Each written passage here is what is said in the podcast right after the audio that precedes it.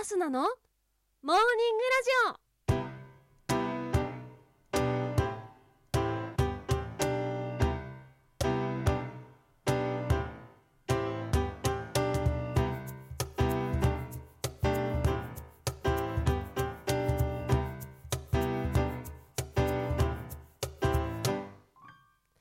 皆さんおはようございます。そして本日3月31日水曜日。お誕生日のあなた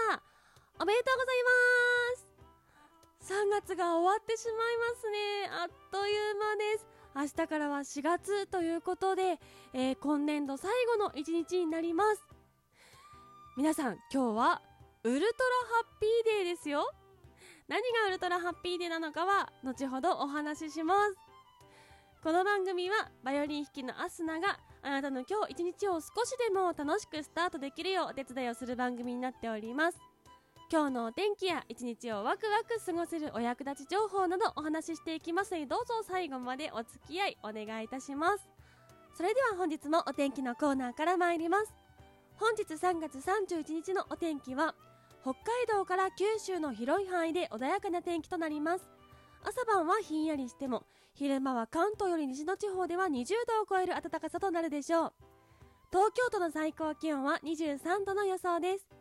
北陸より北の地方でも季節先取りの暖かさとなり桜の開花が順調に進みそうです。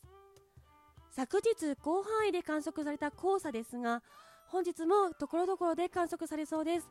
マスクやメガネなどで対策をしっかり行ってください。続いて花粉の情報です。花粉も関東より西の地方では非常に多い予想が続いております。この先1週間も多い予想が続きそうです。花粉のピークなんですけれども4月中旬までになりそうということなのであと2週間ほどになりますかね。皆様もうちょっと頑張って乗り越えていきましょう。それでは続いてのコーナーに参ります。毎日が記念日のコーナー。本日3月31日はオーケストラの日。教育基本法学校教育法交付記念日。3歳の日エッフェル塔落成記念日となっております。オーケストラの日こちらは語呂合わせからなっております。耳に1番みが3ですね。そちらが2つ続いて1番が1もしくは耳にいい日ということで耳3が2つ続いていいが1で331 3月31日耳にいい日耳に一番の日ということで春休み期間は親子揃って各地で行われているオーケストラ関連のイベントにも参加しやすいということから日本オーケストラ連盟が制定しております。続いて教育基本法学校教育法交付記念日。こちらは1947年に教育基本法学校教育法それぞれが交付されたことにちなみ制定されております。この法律により学校教育の6334制小学校6年中学校3年高校3年大学4年という6334制が発足するなど私たちの生活に関わりの深い法律が決まっております。そして3歳の日こちらも語呂合わせです。3が3ですね。そして「さ」がもう一回3そして「い」が1ということで3歳の日という風になっております。山菜というとパッと思い浮かぶのがタラの芽フキノトウウドなどかなと思いますけれども私は何と言ってもつくし。つくしを小さい時母と一緒に摘んで卵とつにして食べたなという思い出があります。皆さんはどんな山菜がお好きでしょうか？そしてもう一つエッフェル塔落成記念日。ちらは1889年にパリ万国博覧会に合わせ建設されたエッフェル塔の落成式が行われたことにちなみ記念日となっております。この塔はフランス人技師ギュスターブ・エッフェルによって設計され41年後の1930年にニューヨークにクライスラービルディンが完成するまで世界一高い建造物だったということですね。そして一番最初に言いました本日はウルトラハッピーデー。こちらは何のことかと言いますと一粒万倍日天赦日虎の日という3つが重なっているとっても珍しい日なんですね。それぞれ何のことかと言いますと一粒万倍日というのは一つのことが万倍にもなるという日そして天赦日こちらは天が全ての罪を許すとされる最上級の吉日そして虎の人は金運アップや旅立ちに最適ということでこの3つが揃うことは非常に珍しいそうなんですね。そもそも一粒万倍日と停車日が揃うのも年に3回しかなくて今日3月31日はその2回目。次は6月。それが最後になってしまうんですけれどもそこになんと虎の日が重なってくるというのでもう今日は最強の一日だと言えると思います。では何をしたらいいかと言いますとえこの一粒万倍日と停車日に進められていることがですねプロポーズであったり告白もしくは財布の新調そして今までためらっていたことを始めるであったりあとは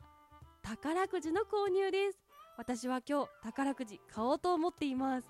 ぜひ皆さんも何かためらっていることがあったら始めてみたりお財布ちょっと古くなってたなと思ったら新しいのに変えたりもしくは私と一緒に宝くじを買ってみたりぜひぜひ素敵な一日にしてください。それでは続いてのコーナーに参ります。ちょこっとトリビアのコーナー。本日はエッフェル塔落成記念日ということなのでエッフェル塔にまつわる雑学をお話しいたします。その1生活スペースがある。こちらエッフェル塔最上部に実はお部屋があるということなんですけれども設計したエッフェルがかつて住んでいたそうです。気象観測や天体観測などを行っていたそうなんですが現在は観光地となっているため当時の様子を再現するために人形が展示されているそうです。実はこのエッフェルは自由の女神の設計者としても知られておりますね。そんなことも覚えておくとちょこっとトリビアかもしれません。そしてもう一つこちらびっくりしますよ。エッフェル塔を撮影すると逮捕される可能性がある？こちらはフランスは設計者の死後70年まで著作権が保護されていて侵害した場合罰金などの処罰に対象になるということから来ております。でもエッフェルが亡くなったのは1923年なので98年前。あれ？じゃあなんでダメなのか？と言いますと夜のエッフェル塔素敵なライトアップがされていますね。このライトアップ照明デザイナーにも著作権が発生するということで2005年に改めて著作権をパリ市が取得しています。なのでライトアップされたエッフェル塔の画像映像の公表には制限がありテレビ放送等で使用する際にも使用料を支払う必要があるそうなんです。なのでテレビとかで昼間のエッフェル塔の写真が使われたり映像が使われたりする分にはお金かかってないけど夜のエッフェル塔の映像を使っている時にはあこれは使用料を払っているんだななんてことが分かったりするわけですね。そして皆さんも旅行に行ったりとかした時に写真とか撮ると思いますけれどもそちらを商業利用する際には十分にお気をつけください。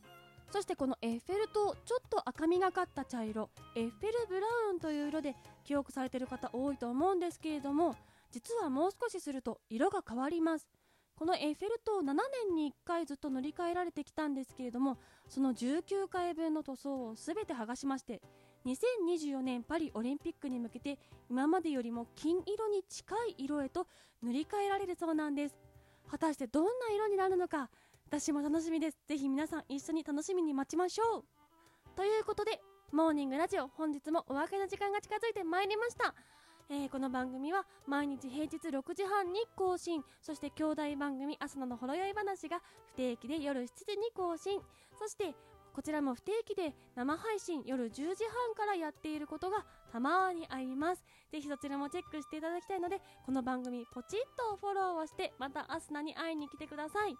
今日ちょっと長くなっちゃったんですけれども、えー、今日は週の真ん中水曜日ちょっとお疲れかなとは思いますけれども今日はなんといってもウルトラハッピーデーということなんで今日も元気にいっちゃいたいと思います。